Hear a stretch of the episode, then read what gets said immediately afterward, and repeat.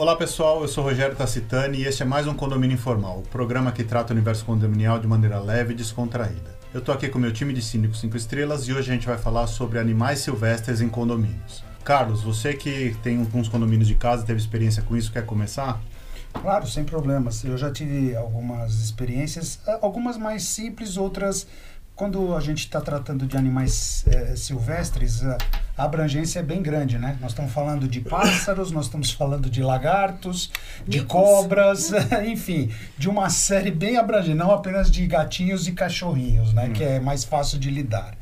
É, e eu acredito, até pelo fato do, do, do, morador que opta por morar num condomínio de casas, né? Que dá aquela sensação de maior liberdade, ele talvez entenda que ele está livre das mesmas prerrogativas que ele teria num condomínio de, de apartamentos. Então, o caso mais específico que eu tenho, que foi mais curioso, é que o, o, o condomínio ele tinha um, um réptil de, de, de estimação, uma cobrinha, devidamente certificada pelo IBAMA, com, todas as, eh, com toda a documentação, tudo autorizado. Só que o réptil ficava livre no quintal, né, durante um determinado período do tempo. E aí a vizinha do lado viu pela janela, né, porque era um casa sobrado, viu pela janela um réptil ficou assustado e chamou portaria, fez um baita de um escarcel, óbvio, né? Se eu visse uma cobra. É, você não sabe a origem, né? Exato, exato. Bom, resumindo, é, é, é, aquilo obviamente colocou o condomínio em polvorosa, já estava imaginando que podia estar havendo alguma invasão de cobras. O morador eh, explicou que, na verdade, era um animal dele de estimação, que ele tinha apresentou toda a documentação e tudo mais. A única coisa que eu, na, na época, eu tive que colocar para ele, assim, só que esse tipo de animal é necessário que você informe o condomínio antes uhum. e não depois.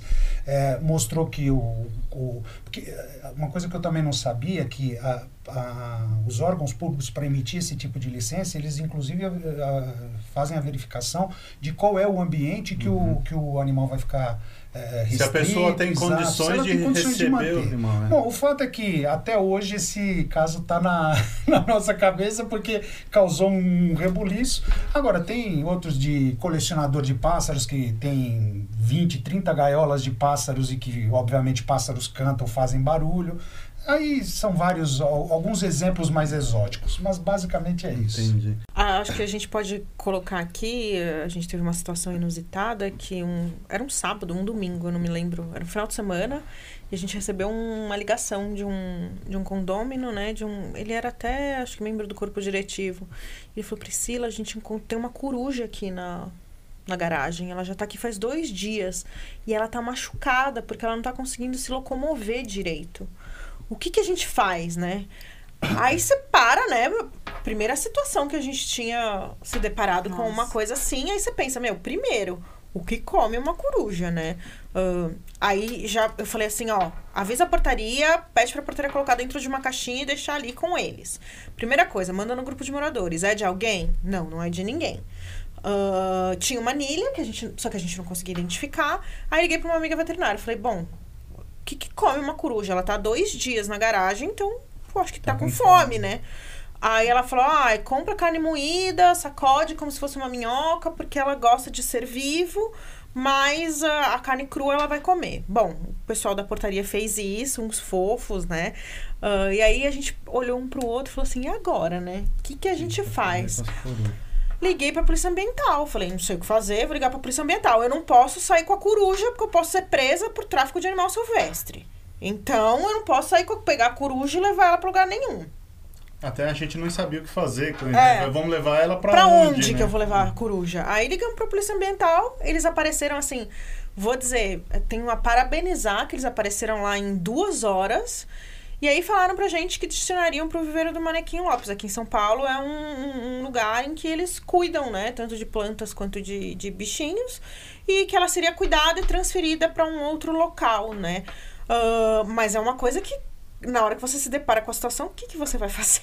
Pois é, é uma coisa esquisita, né? Não é novidade, né? É o que eu falo, os síndicos não têm respostas prontas. Pra tudo, é. é. Muitas vezes a gente tem que pesquisar também. Teve um caso recente de um dos meus condomínios que a moradora noticiou o condomínio que havia matado uma cobra coral dentro da cozinha porque apareceu a cobra assim na cozinha e ela matou.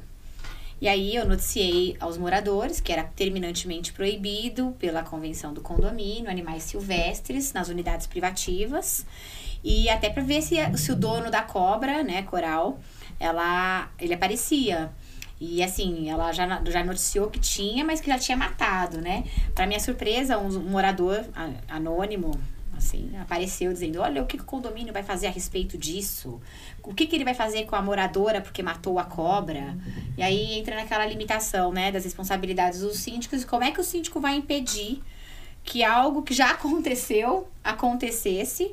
E aí depois ela gerou uma baita de uma confusão nos grupos de moradores, né, nos grupos do WhatsApp, os famosos grupos do WhatsApp, porque eles entendiam que o síndico era responsável por, sabe, por aquela cobra ter aparecido na unidade privativa, lê do engano, né, pessoas um pouco mais ignorantes nesse sentido.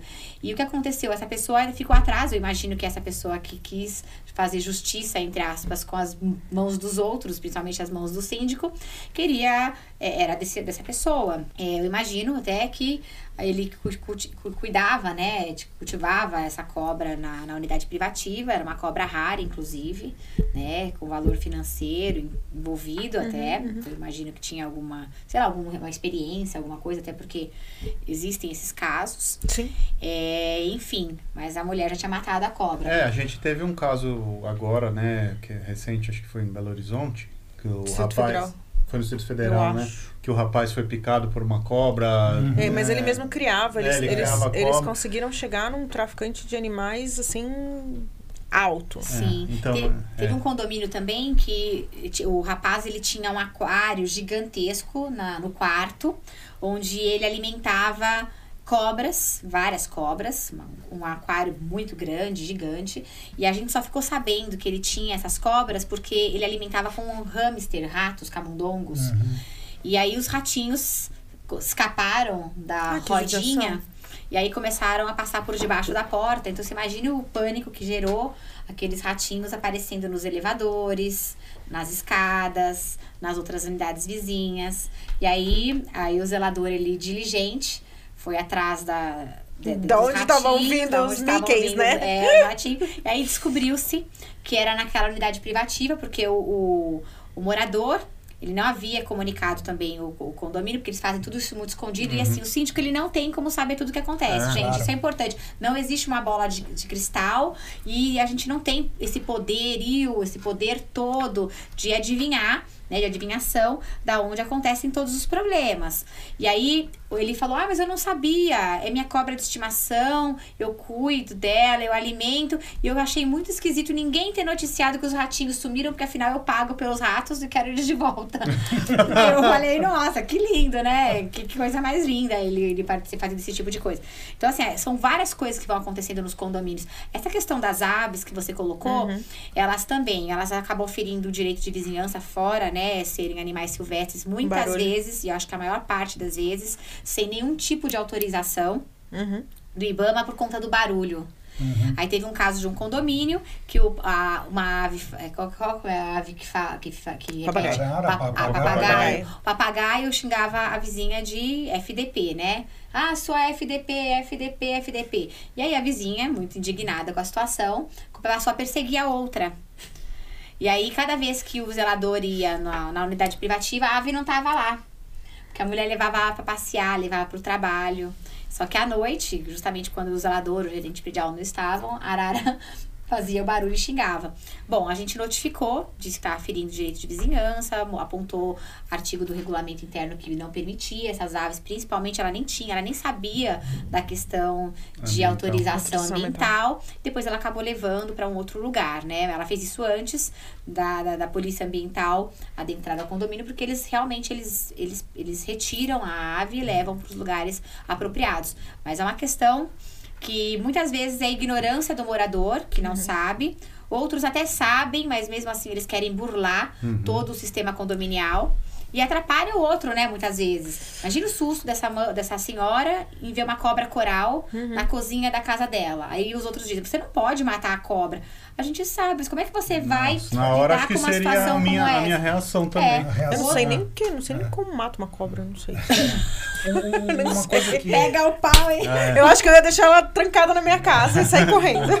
Um, um outro ponto que eu, que eu gostaria de abordar aqui, e eu acho que ele talvez seja ainda mais comum, inclusive em condomínios de, de, de apartamentos, é, com grandes áreas verdes, que são os saruês. Sim, Né? sim. Os famosos saruês. É, é, dois pontos aqui que eu gostaria de chamar a atenção. Primeiro, pessoal, para os nossos internautas, é, é, tomar muito cuidado que o saruê ele é facilmente confundido com um rato à Uhum. noite. Não é. E a forma que me ensinaram, uma veterinária me ensinou para identificar rapidamente se é um rato ou, uma, ou um saruê à noite, olha a cauda dele. A cauda do saruê ela é cinza até a metade e o restante é branco. É, o rato não, o rato é todo cinza. Eu é não uma, sabia. É, então, é Utilidade cara- eu pública. Eu também não sabia. Então ela falou assim, olha, a melhor forma de você identificar um saruê à noite, porque ele também é muito ágil e ele realmente parece um rato andando, né? É você olhar a cauda. Se você vê que a parte da cauda é branca, ele é um saruê. Mas é, por que, que eu estou tocando no caso do saruê? Nós tivemos um caso também bastante emblemático, porque nós tínhamos uma moradora, que além de tudo era advogada, e ela fazia parte da Sociedade Protetora dos Animais. Só que ela, eh, mesmo fazendo parte da Sociedade Protetora dos Animais, sendo advogada, ela desrespeitava a legislação, porque a legislação prevê que animais que estejam na natureza, né, eles não podem ser alimentados, Uhum, né? Você não pode eh, alimentá-los como se estivesse alimentando um pet. Sim. E essa senhora, ela tinha o hábito de pegar frutas, restos de frutas e ovos eh, na feira e colocava nas áreas comuns ali, nas partes próximas, por exemplo, onde ficava o lixo, as caçambas do Hum, lixo e tudo mais, ela fazia questão de colocar ali num prato, eh, ao ponto até de fazer ovos cozidos, né? Tudo bem, a gente sabe que saruê gosta de ovo, ovo cru, porque o saruê não encontra ovo cozido na É, ele não natureza. sabe cozinhar, né? Bom, só para resumir, no caso específico, a gente teve que notificar a unidade, informando que estava desrespeitando essa legislação. É, é, é, informamos, soltamos um, um comunicado abrangente para todo o condomínio, falando de um parecer da assessoria jurídica dizendo por que não deveria ser alimentado esse tipo de animal na área comum, mas que também não deveria ser agredido, nem perseguido, nem nada. Né? E fomos mais além, ainda sob orientação da assessoria jurídica, pegamos os funcionários, que muitas das vezes essa moradora fazia com que os funcionários colocassem o alimento lá para eles, e falamos para os funcionários, olha, vocês não podem fazer isso porque existe uma lei que é contrária, isso aí é um crime ambiental, papapá, papapá, e resultado, só assim a gente conseguiu acabar com essa alimentação indevida, né, aos saruês do condomínio, que continuam andando pelo condomínio lá, mas só que obviamente agora não tem mais aquele ponto de alimentação. Que tinha É, antigamente. a questão, a questão da, da alimentação do animal silvestre, né, vai além de fazer mal à saúde dele, né? Também tem a questão que ele passa, ele deixa de ser um animal silvestre, Sim. porque como o que acontece? Ele tem é, instintivamente ele tem que buscar o alimento dele na natureza. A partir do momento que ele tem a facilidade de alguém conceder Alimentá-lo. ele deixa de buscar o alimento na natureza. E aí, se você para de alimentá-lo, às vezes ele, ele não consegue mais voltar a buscar o alimento O na natureza. Então dele. você você passa, você, você faz mal para ele, em vez de às fazer vezes bem. É. E às vezes não é nem o alimentar em si, como essa senhora fazia, mas o lixo. Você tem que. é, quando é um condomínio de casas, você tem que deixar o lixo muito bem embalado. Uhum. Porque os animais vêm e mexem. Né? A, a gente tem aqui perto de São Paulo, ah, em algumas cidades, em que você tem micos, macaquinhos, ah, e que eles mexem. Então, assim, você tem que destinar o seu lixo de acordo com o regulamento do seu condomínio. E com a maior, ah, o maior cuidado possível, né? Sim. Porque a- às vezes isso acaba.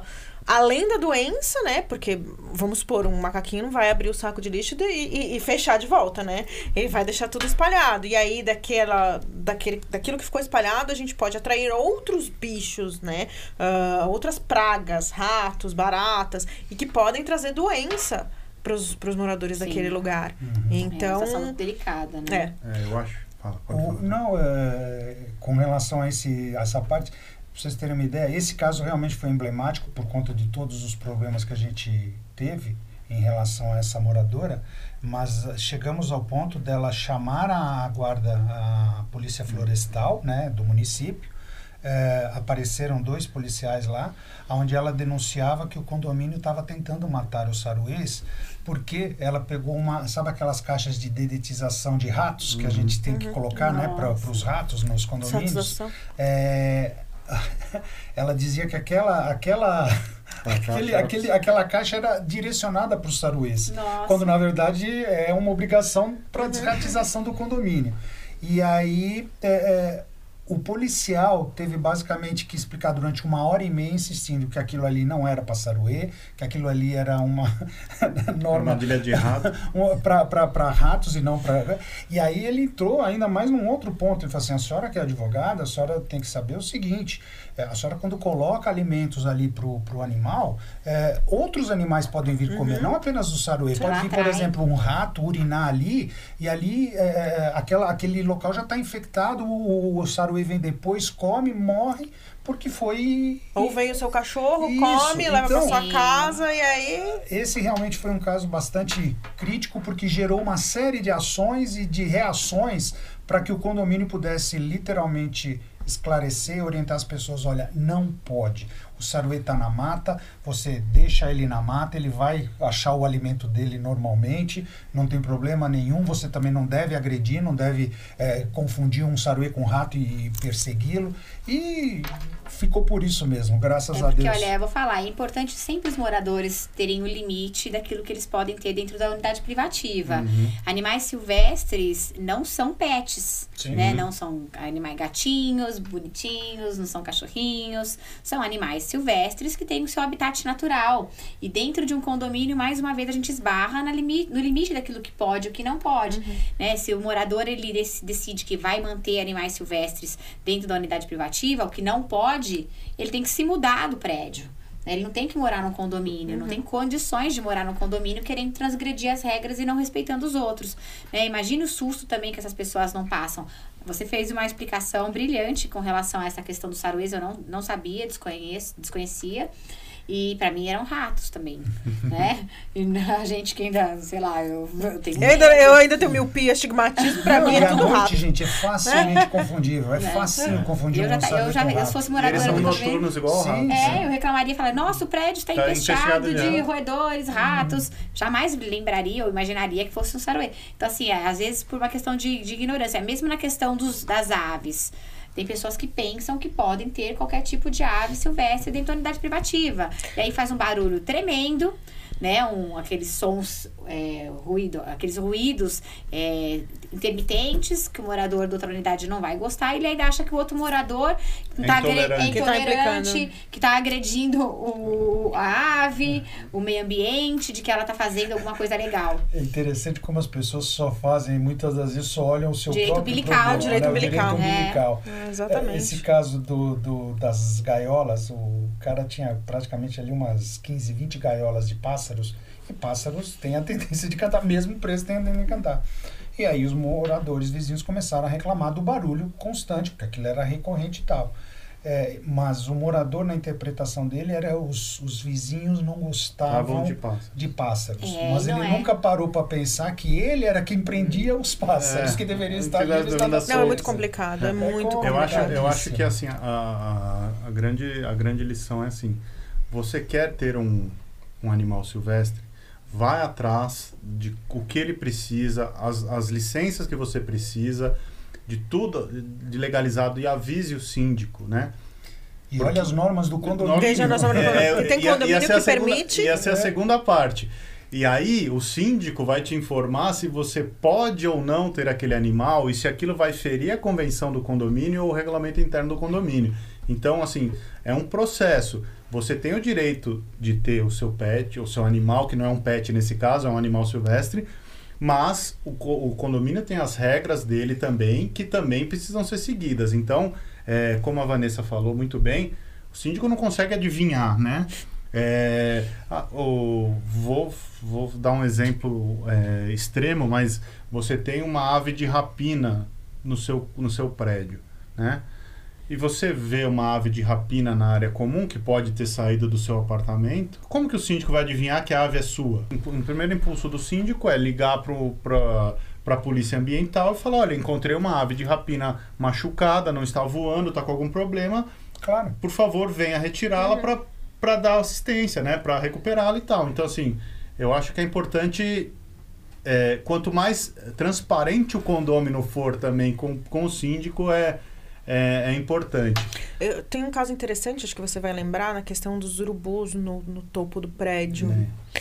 Uh, são animais silvestres que estão ali. Uh, na verdade, é todo um processo, né? Foi todo um processo, porque a pessoa tinha medo que levasse o gato e algumas coisas assim, e acabou fazendo um fechamento que não estava de acordo com o regulamento, com o padrão determinado para as coberturas, né?